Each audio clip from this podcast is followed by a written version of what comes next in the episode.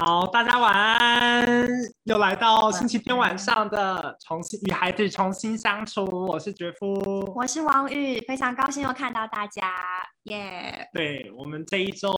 要跟大家聊的题目是美术玩很大，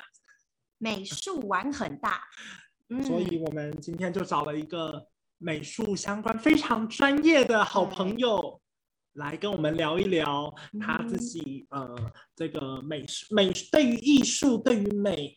这个整个他的概念培养还有长成的过程。那他自己从这个东海的美术系毕业，然后又去读了建筑所。嗯，那现在是一个私人的这个呃艺术教室。艺术补习班的创办人，创办人，对我们今天在线上跟我们一起分享的是小可，小可老师。Hello，嗨，小可。Hello，Hello。个人非常佩服他，小可老师很年轻，可是在他所设置的这个艺术教室的理念，还有许多课程的设计，都是非常有想法，而且做过功夫研究。我们来听听他来介绍一下他自己，还有他的艺术教室，好不好？Hello，大家好，我是小可。嗯，谢谢主持人的介绍，没有大家想的这么厉害，感觉很不好意思。呃，那我先对简单分享一下我自己，我是从东海美术毕业以后呢，我就进到了中原的建筑研究所。那其实中间呢，经过了当了妈妈，所以又休学了好长一段时间。那现在今年终于能够拿到毕业证书了，终于要完成这个学业。那但是在过程中，因为当了妈妈以后，我对于儿童的一些学习啊、幼教的理念都还蛮有兴趣的，所以自己又去进修了很多跟幼儿教育有关的一些的知识。那其中也包含了艺术治疗、儿童的发展，还有一些这个游戏治疗等等的。那其中，嗯，我就在呃大概是二零嗯一七年，我就开始实验性的就是有一些的课程。那个时候自己的孩子也差不多是两岁左右，所以嗯，在这些实验的过程，我就也得到一些回馈，觉得是蛮有一些共鸣的，所以后来就在二零一八年的时候成立了自己的教室，这样子。所以这一路走来，小可一直都是念美术班吗？或者是你是在怎么样的机缘之下开始热爱艺术、绘画，或者是各种不同媒材的创作？嗯，其实我不是美术班的，对我大概是在国中的时候，嗯，那个时候在读卫理的时候，嗯，就有遇到了，我觉得算是一个伯乐这样子的老师。那时候我的美术老师他就蛮肯定。我在美术上面的可能对他来说是有天分吧，所以我记得印象很深刻。那个时候在呃学校，我们就会有一些校外的戏剧的比赛，那老师就选选我当担任那个场景的一些布置，呃，场景就是场景设计的一个主要的这样这样的人。对对对，那那时候就老师花很多时间心血跟我讨论。后来就叫我每个中午都不要午休了，就去他的教室去设计啊，等等的。所以从那时候可能就开始培育我，就是对于艺术这一块的一些信心，然后一些兴趣这样子。那其实后来也在国中，也是同样是国中的时候，也很有有很有一个算是很幸运吧，就得到了嗯，就是学生美展的第一名这样子，就是那时候的水彩。所以就等于有一个肯定了，那我就开始想要往美术这个方向去继续的呃进修。对，不过我后来高中没有没有念美术班，一样进到普通高中，然后自己利用假日的时间就把自己丢在 画室里面去进修所有的，就是去精进自己的技术这样子。那后来就很很幸运的也考上了美术学系这样子。对，其实作为一个创作者。一直都需要非常多的养分，然后吸收很多不同的东西，你才有办法不断的创作。无论是在文学或者是绘画、艺术、雕塑上面，应该都是这样。那不知道小可平常你的你是从哪一些方面来吸收这些养分，或者在你的生活中哪一些东西带给你灵感？然后成为你这个心灵上的富足，然后你的缪斯，对，成为对。嗯，其实的确在求学的过程会有很多这些，就是希望可以有激发灵感的这种的，呃呃，比方说要交作业，或者有展览要办等等这样子的机会。那我其实我觉得学艺术的人最常就是走进美术馆，那走进美术馆看其他艺术家的展览作品，就是一种很好吸艺术资源的机会。不过我自己个人可能。嗯，到了大学的时候，我觉得我喜欢写生，就是走到自然里面。那可能也是我的学校，就是东海给我的一些养分，就是我们能够从是就是宇宙万物的一去了解一些原理，然后去去有一种眼光吧，能够鉴赏这个自然里面的一些美，这样。那在这段过程里面，小可的爸爸妈妈大概都持抱持嗯扮演个什么样的角色呢？嗯，我觉得可能也是所有学艺术的人他们共同会遇到的问题，就是嗯可能会有反对的声音，或者是支持很支持的声音。那我的家人算是我还蛮幸运的，就是我的家人一直都很尊重我所选择的。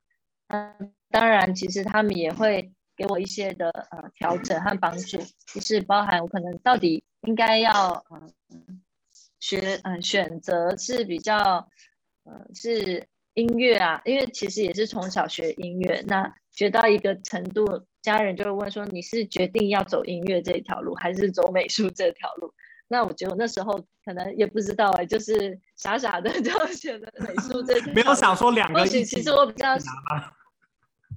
嗯，但是其实就是要花费的时间精力，投入的时间精力一定都是要相当的，所以那时候也是就是选择了自己觉得可能比较上手吧，比较有信信心的美术这个方面。那我的家人就是一直都很扶持，也很很鼓励我做愿意自己喜欢投入自己喜欢的事情这样子。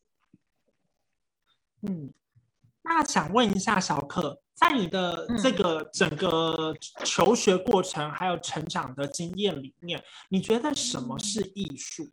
因为其实作为一个艺术的创作者，我相信在你们内心里面都有对美、对艺术的一个定义。对啊，那我们想听听看，对你来说什么是艺术？嗯，我觉得艺术的话，我觉得是人类一种追寻的一种。表现，对我觉得艺术它可能被放大来看，可能需要大家能够一直去关注这个东西。比方说走进美术馆，一个艺术品在你的眼前，它经过一些布局陈设，让你可以很聚焦、很专心的在注视这个作品。所以它其实是人类追寻一种嗯极端的一种嗯人类的精神象征，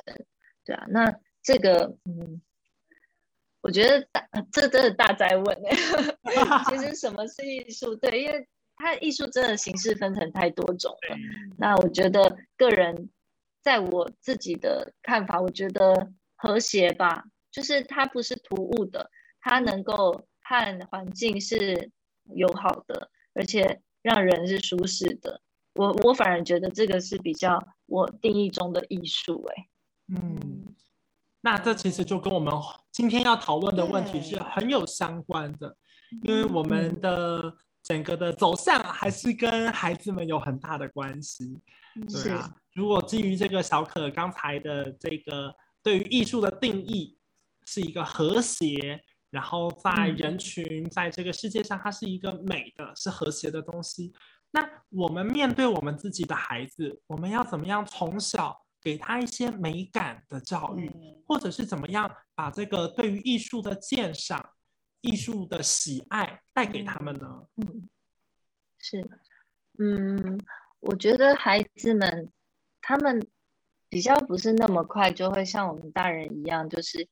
已经进到对于艺术的鉴赏这个东西，都是我们班后设，就是有了很多的历史背景啊、人文的一些素养，还有。一些呃，有一些经历了，我们可能才比较能够去鉴赏所谓的艺术品，然后认识艺术家。那其实就是就连艺术家本身，他们都是在他们所生活中他们经历的，他只是在一种记录的角度，或者是希望能够唤起别人的注意。所以，呃，我觉得孩子能够从小培养的，应该就是一种观察能力。对，那孩子能够去观察到环境的一些变化，或者是，嗯，不管是，嗯，眼睛看到的，或者是身体感受到的温度也好，或者是自己的呃一些的变化，其实这些都是我认为，他他比较像是我认为孩子需要的能力，这样子，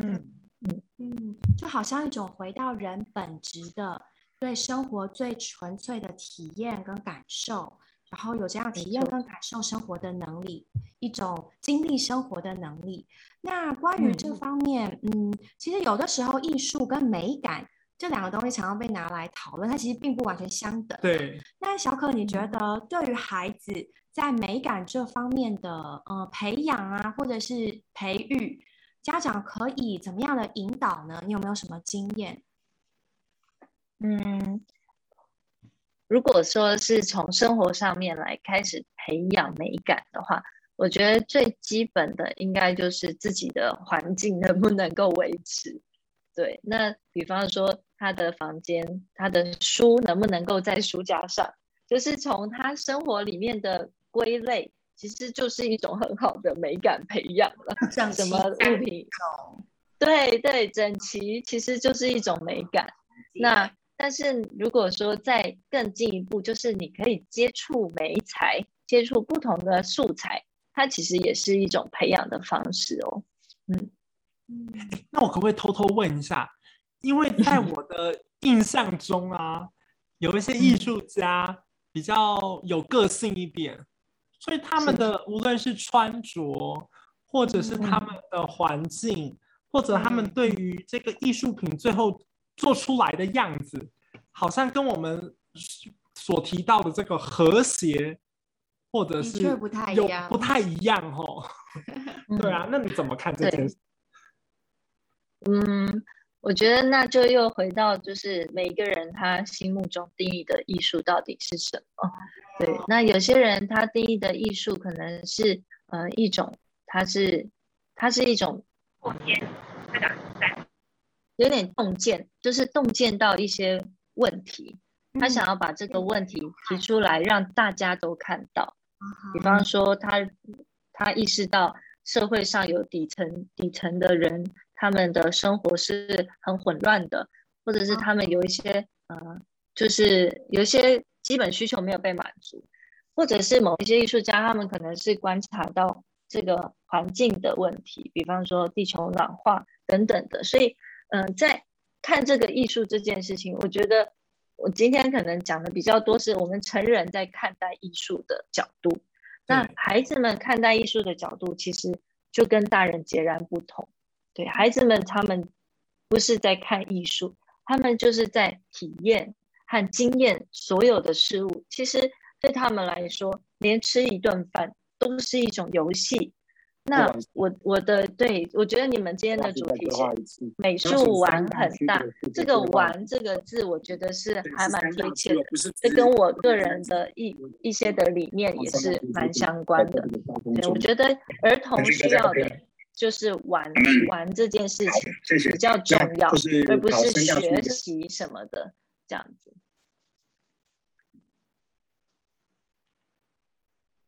想到这个和谐，可能不只是他他表现出来，别人觉得跟环境是和谐的，是不是也包括他自己这个人和他的内在的一种和谐的关系？所以他感受到什么，他就表现出什么，他里面所想的，他表现的出来是一致的的这种这种和谐，是吗？是，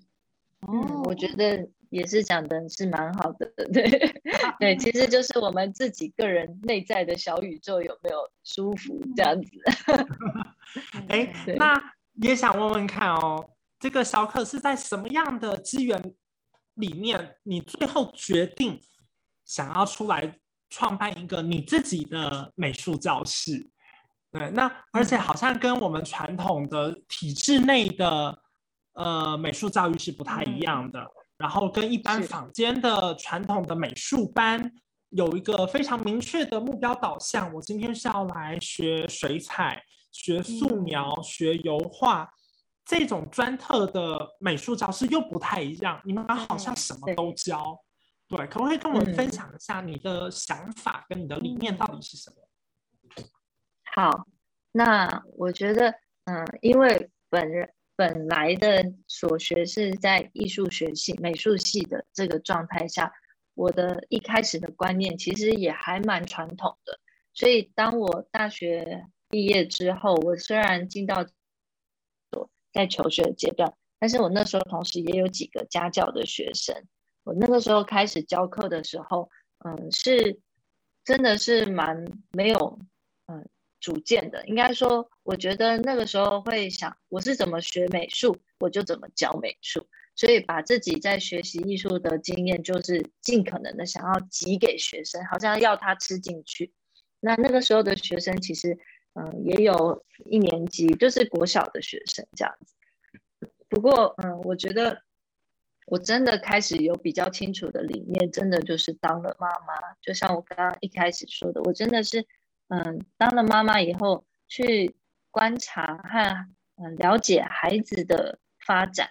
那同样，我也去上了这个儿童发展师资培训的这样的课程。我就从他们讲的这些理论里面，我就发现，原来嗯儿童的发展它是全方面的，需要需要去照顾到，不管是呃听觉、呃嗅觉，还有这个视觉，包含他们的动作。发展的本体觉、前庭觉等等的，那包更当然就是包含触觉的，所以在这些的每一个感官的发展上面都有它的讲究。那艺术这应该说游戏艺术这样子的呃活动，它是很能够当做一个媒介，就是去启发孩子的这些感觉系统的发展这样子。所以其实我最一开始我的那个动机就是希望我的孩子。有机会多方面的接触到各种美材，所以所以出发点有一点自私，就是希望陪自己的孩子玩艺术。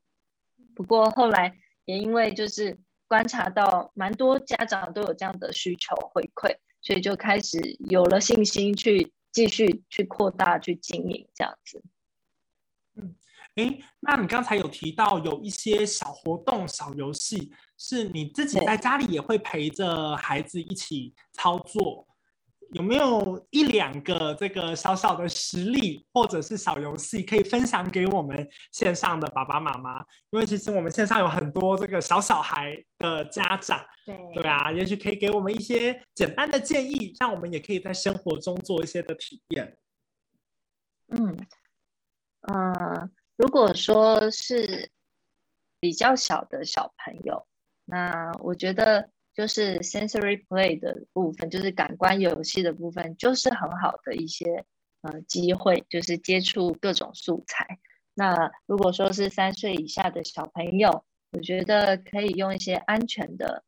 比较无毒无无害的材料。那最基本的，或者说最随手可得的，可能就是面粉加水。那如果说想要多一点的变化，就可以加进一些些食用色素，但是这个过程可能是大人需要先去调和好，那就可以有一些渐层颜色的粘土啊，那这个粘土是面粉做的面团，所以它是一种就是在家就可以去做出来，然后也很也很就是安全的素材。那如果是三岁以上的孩子，我觉得他开始对于材料他知道。哪些是不能放进嘴巴里的？哪些是放在纸上面的？放在材料上面的？所以它可以有这样的辨别力。之后，我觉得，嗯，家里都可以准备一些材料啊，纸张啊。那粘土当然是可以。那不过，如果在动作上的发展的话，我建议就是还是涂鸦是很重要的，因为儿童的发展里面，我们都知道都是从大肌肉的肢体发展到小肌肉。所以大动作的涂鸦，它是一个必经的过程。那所以等一下，我可以请主持人放一下一些我们教室的一些活动的照片哦。就是，嗯，我觉得我们需要给孩子一些空间。那这个空间可能是，呃，是客厅，或者是某一面在家里设定了一面墙，就是给孩子有自由涂鸦的机会。所以这个过程，也许爸妈就需要心脏大颗一点，就是不要去说到“好脏哦”这句话。我们是要给孩子比较在一个安全感的感觉里面去探索。对，嗯，对，像教室的一些。嗯，照片呢可以看到，就是我就是尽可能的把活动呢设计完整套，就是包含绘本啊，然后游戏，再包含到涂鸦或者是创作这些一连串的过程，其实就是在帮助他们的嗯大脑能够做做一个整合。我们有一个主题，有一些发展，让孩子们去经验到在故事里面讲的，我们在手上跟我们大脑想的操作上面。他们怎么样去做一个 merge，做一个融合这样子？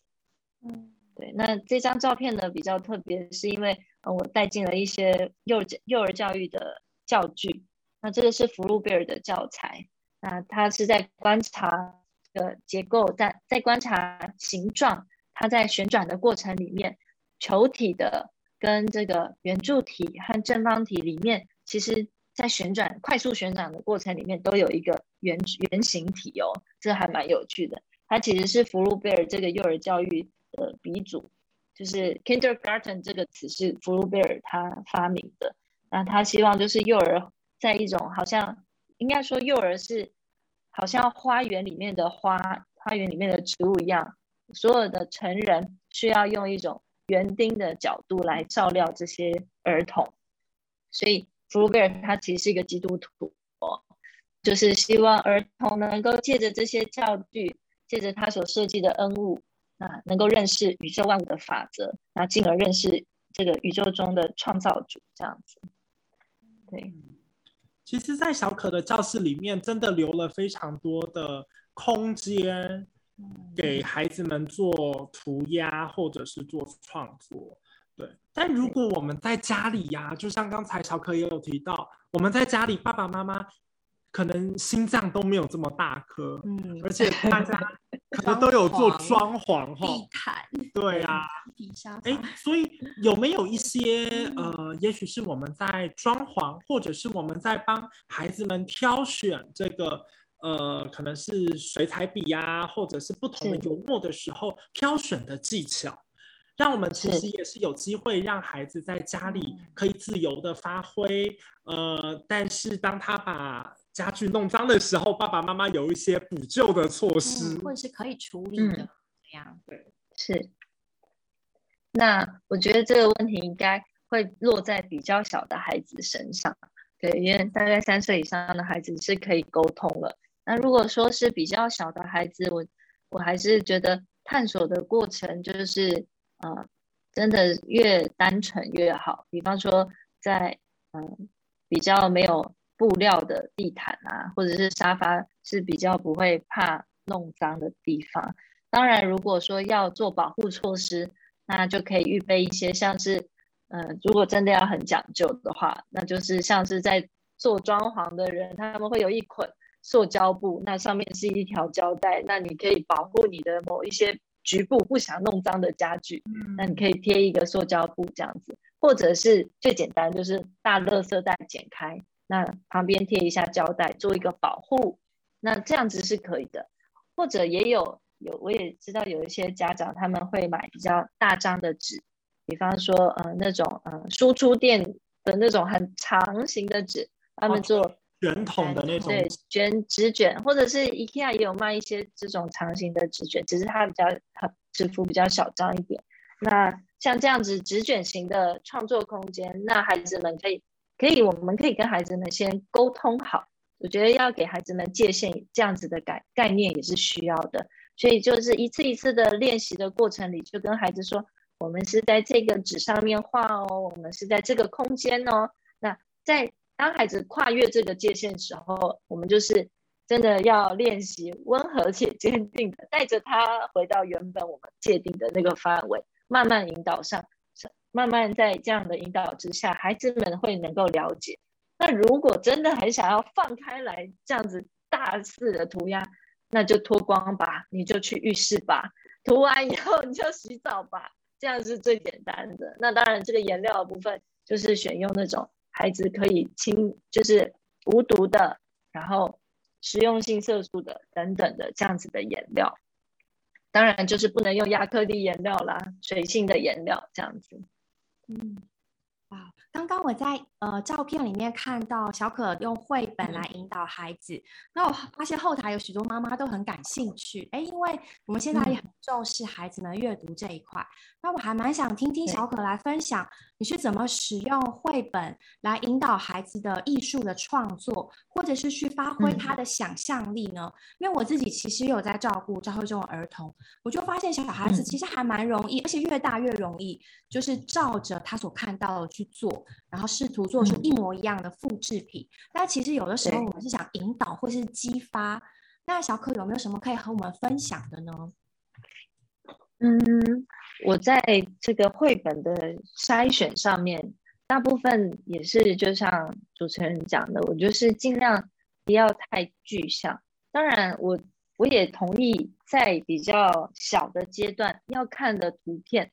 是需要具象的，因为他需要认识真实的事物，比方说动物的形象，或者是植物或生活用品的一些认认知。但是，等到大概三岁以上，开始有一些想象力的空间的时候，我带的绘本大部分都是一些我自己觉得图面上比较有趣，那故事情节也是富有想象力的。那我的故事也会跟比较多跟节气或者是季节的变化有关系，所以都会在扣在孩子们他们能够经验的经验得到的生活。那可能也可能是交通工具或者是食物等等的，那这些东西就是能够很好在生活里面就有机会再跟孩子们重温，或者是跟孩子们讨论。那在他们在我们大人跟孩子讨论的过程里面，我们大人要学会比较多是，我们要用问问题的方式，让孩子可以多一点投入他们自己的想法。那这个就会回到刚刚主持人讲的，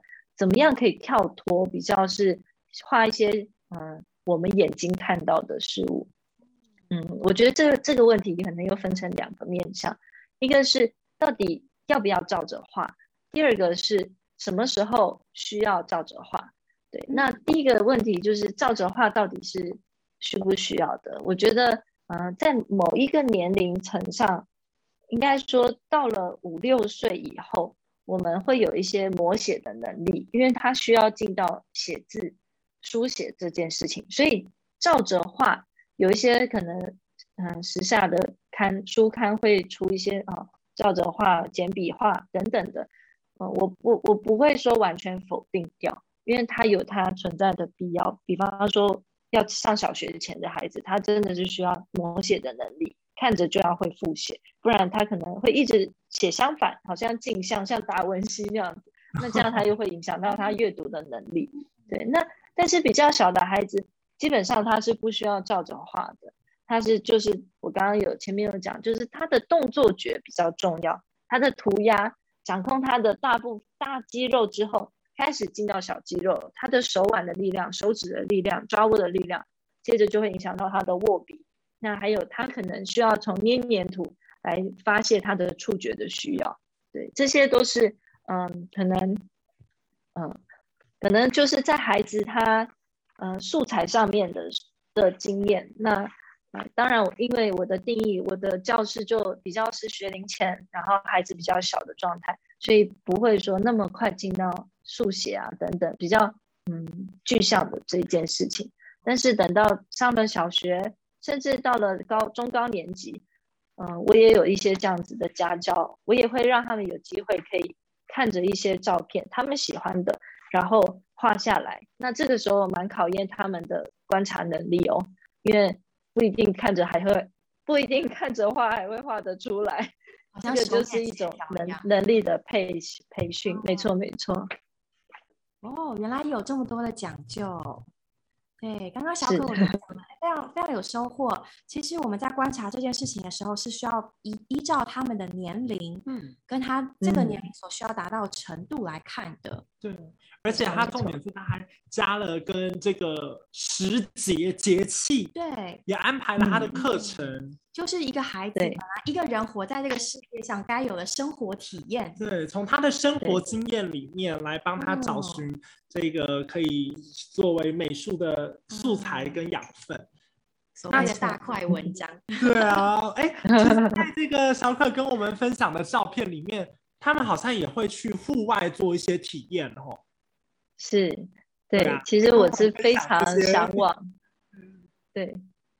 好啊，就是其实对我我也是非常自己啊，非常向往，就是在自然里面的一些学习。对，所以当时我在选择美术学系要读哪一所学校的时候，就是希望我的校园一定要是很美的校园，所以那时候就去了东海。对啊，那后来去了也发现实在够大，走到脚会酸这样子。对，那但是就是在自然里面，我们能够。多感官的去启发我们的一些呃知觉，所以我我很喜欢带孩子走到户外去学习。我其实基本上每一期可能六堂课，我至少最后一堂我都会带孩子到附近的公园，可能是大安森林公园，可能是其他的场地。那像照片里面其实是到比较呃比较远一点的，那是到了白石湖那边的一个农园。那我就是希望在节气。呃，孩子们认识节气这件事情，他也能够在更扩大一点他视角的部分，不是只在教室里面、在绘本里面认识这个世界，而是能够放开来，整个大尺度的去观察到环境周遭等等的。那也包含他们能够亲自去亲手做工，去体验一些事情，这样子。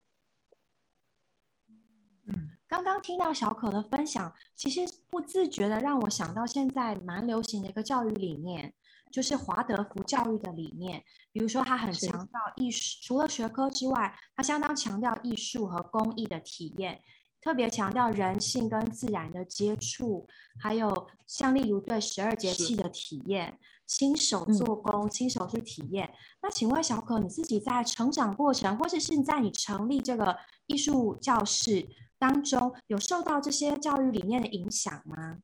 嗯，华德福教育是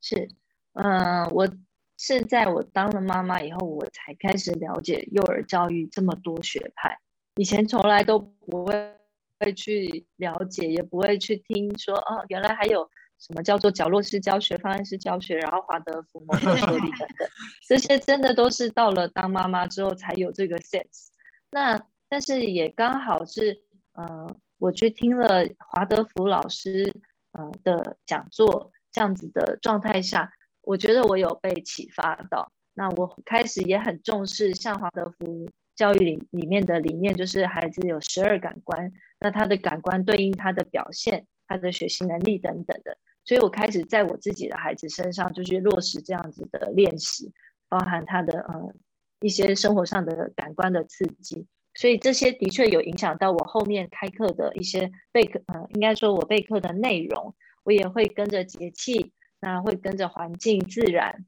还有人，呃，就是孩子们他们自己的一些观察的角度。对，那我也想要问一个问题，就是其实，呃，小可的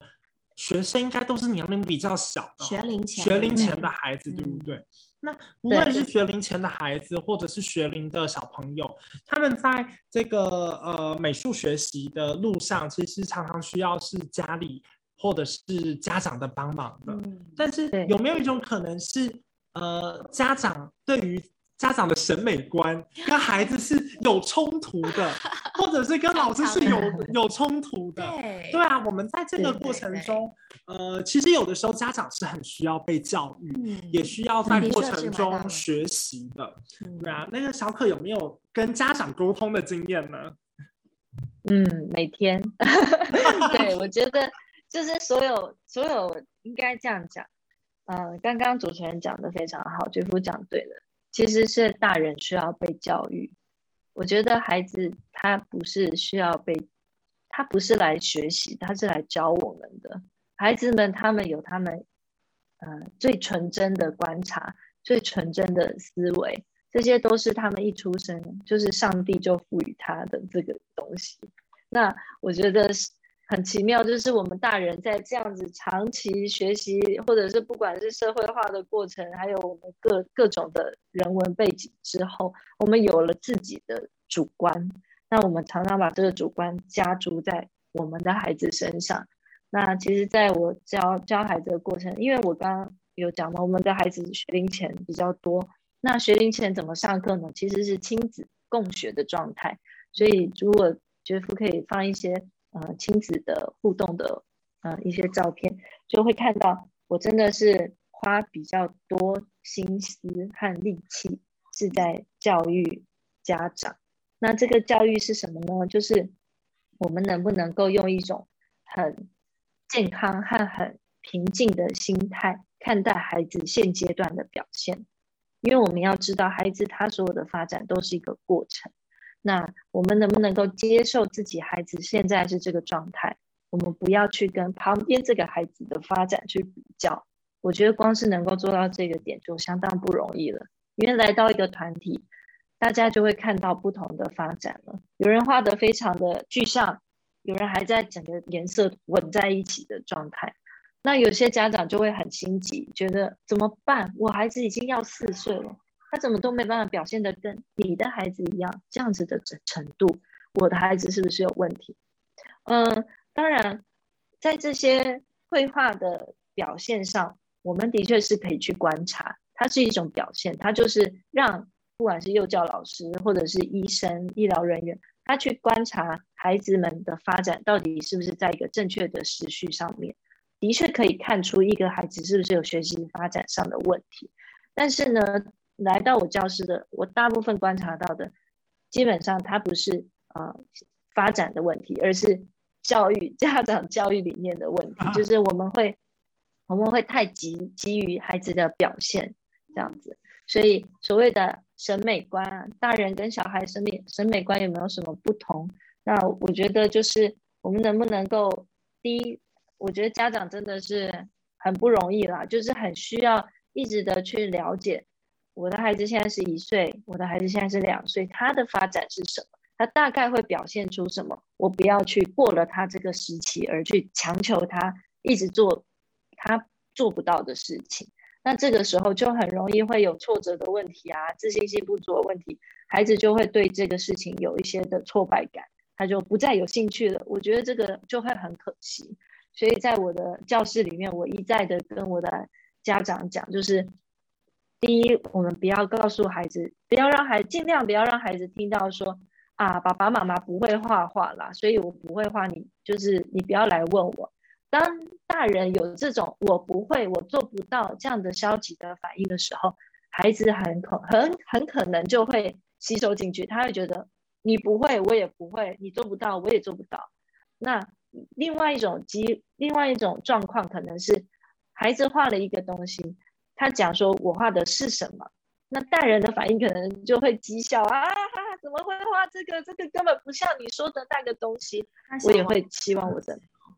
对，我会希望我的家长不要用这种的讥笑的方式对待孩子的作品，因为这个也也一样，就是会扼杀掉它里面的那种的动力。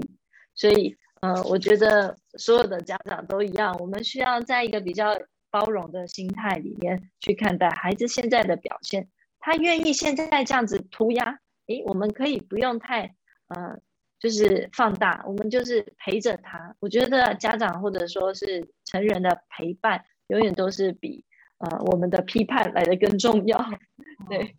陪伴比批判更重要。对，而且我们同时也要同理我们孩子正在每每一个人他是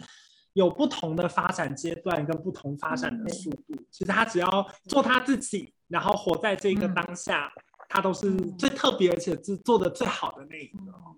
没错，我们也想要来问一下这个小雨，因为小雨之前也在新加坡，对不对？那你有送小朋友去这个艺术教室学画画吗？哎，我必须诚实的说哦，因为我的小朋友他对跳舞比较感兴趣，所以那时候他花了蛮多的时间在上芭蕾舞课，然后另外还有钢琴。然后这样子都差不多了。但是他有一个很要好的朋友，他有去上绘画课。那在这方面啊，我就觉得其实你可以看得出不同地方的人他价值观不同。比如说，在我认识到新加坡的朋友，他们学画画，那可能在学龄前，他就会比较快的想要给他一点指点或帮助。你需要赶快的达到某种程度，那这个其实和他们社会价值观比较有关系。他们是一个小岛，他们需要竞争才能够在世界上存活，所以不得不逼着他们的孩子在学科、在艺术都很快的达到某一个表现的标准。所以一面来说，他们的孩子在学科的表现是世界顶尖的。但一面来说，其实，在艺术这方面，它的风气就没有像在我觉得啦，没有在台湾这么盛，然后或者是说这么的鼓励创作、尽情的发挥的这一块，嗯，这是对啊，不太不太一样的价值观。